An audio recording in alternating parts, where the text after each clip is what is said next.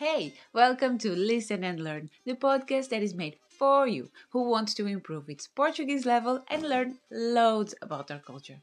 I am preparing for you every week different topics, and for me, it is really, really important that you put a thumbs up at the end of every episode, that you subscribe or that you follow, and most importantly, that you comment. Just let me know what do you think, what do you want to hear more.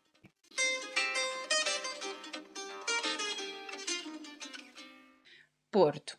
Vocês sabem que eu adoro falar sobre o Porto. É a minha cidade do coração, embora eu já não viva lá há muitos anos. Enfim, hoje quero vos trazer algumas expressões e calão específico desta cidade. Vamos lá! Como já falamos em episódios anteriores, em diferentes regiões de Portugal encontramos palavras e expressões utilizadas apenas nessas regiões e muitas vezes até desconhecidas ou incompreendidas noutras. Hoje vamos ver algumas palavras e expressões que se caracterizam portuenses ou tripeiras. Vamos começar por ver algumas palavras e a tradução das mesmas. Chusso. Chusso é um guarda-chuva ou um chapéu de chuva. Briol. Briol é o mesmo que frio. Jeco. Jeco significa cão. Morcão. Morcão é o mesmo que estúpido. Estrugido. Estrugido normalmente é chamado de refogado. É o primeiro passo de muitos cozinhados portugueses, ou seja, é colocar a cebola e o alho e até outros ingredientes a aquecer ou fritar levemente no azeite. Por exemplo, eu faço o estrugido com cebola e pimenta. Alapar. Alapar significa sentar-se ou não sair do sítio. Aluquete. Aluquete é o mesmo que cadeado. Chasso. Chasso é um carro velho. Fino. Fino é uma cerveja tirada à pressão num copo de 20 centilitros. O fino é uma palavra que consegue até levantar rivalidades entre o norte e o sul de Portugal. Por exemplo, no sul não se pede um fino, pede-se uma imperial, que significa exatamente o mesmo. No entanto, aconteceu-me várias vezes pedir um fino no sul e a pessoa não entender. Ou então repetir depois de mim: Ah, uma imperial.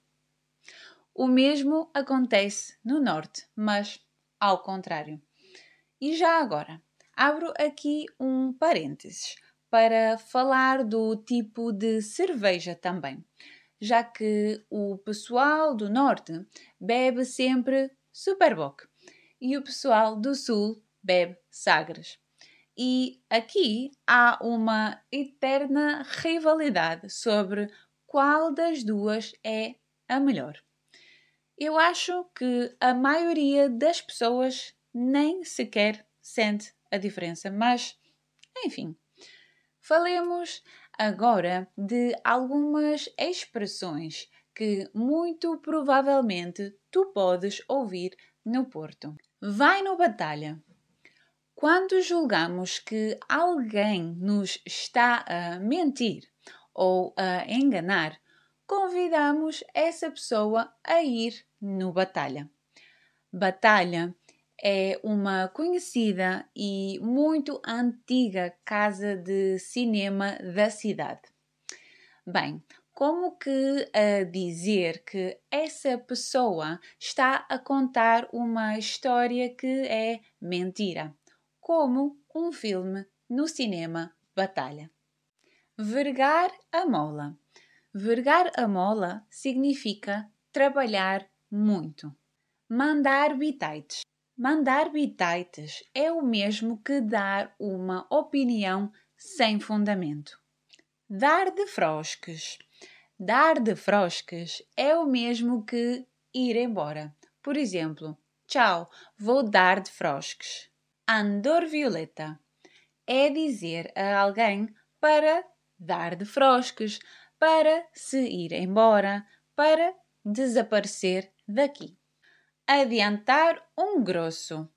Quando digo que me adianta um grosso, quero dizer que não me ajuda, não me beneficia ou que não vale a pena.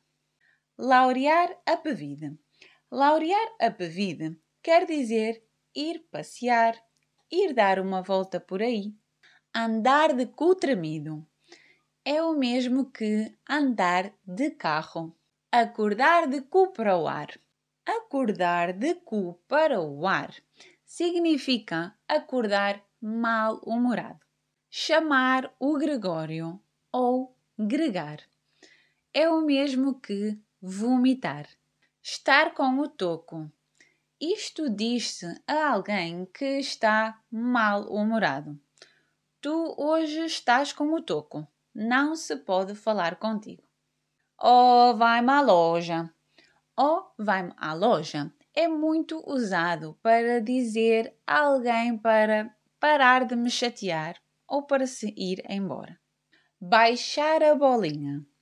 Se dizemos ou pedimos para alguém baixar a bolinha, estamos a aconselhar essa pessoa a acalmar-se. Fazer um basqueiro é como fazer muito barulho. Engolir sapos. Quando queremos dizer algo, mas não podemos, engolimos sapos. E, por último, arrotar postas de pescada.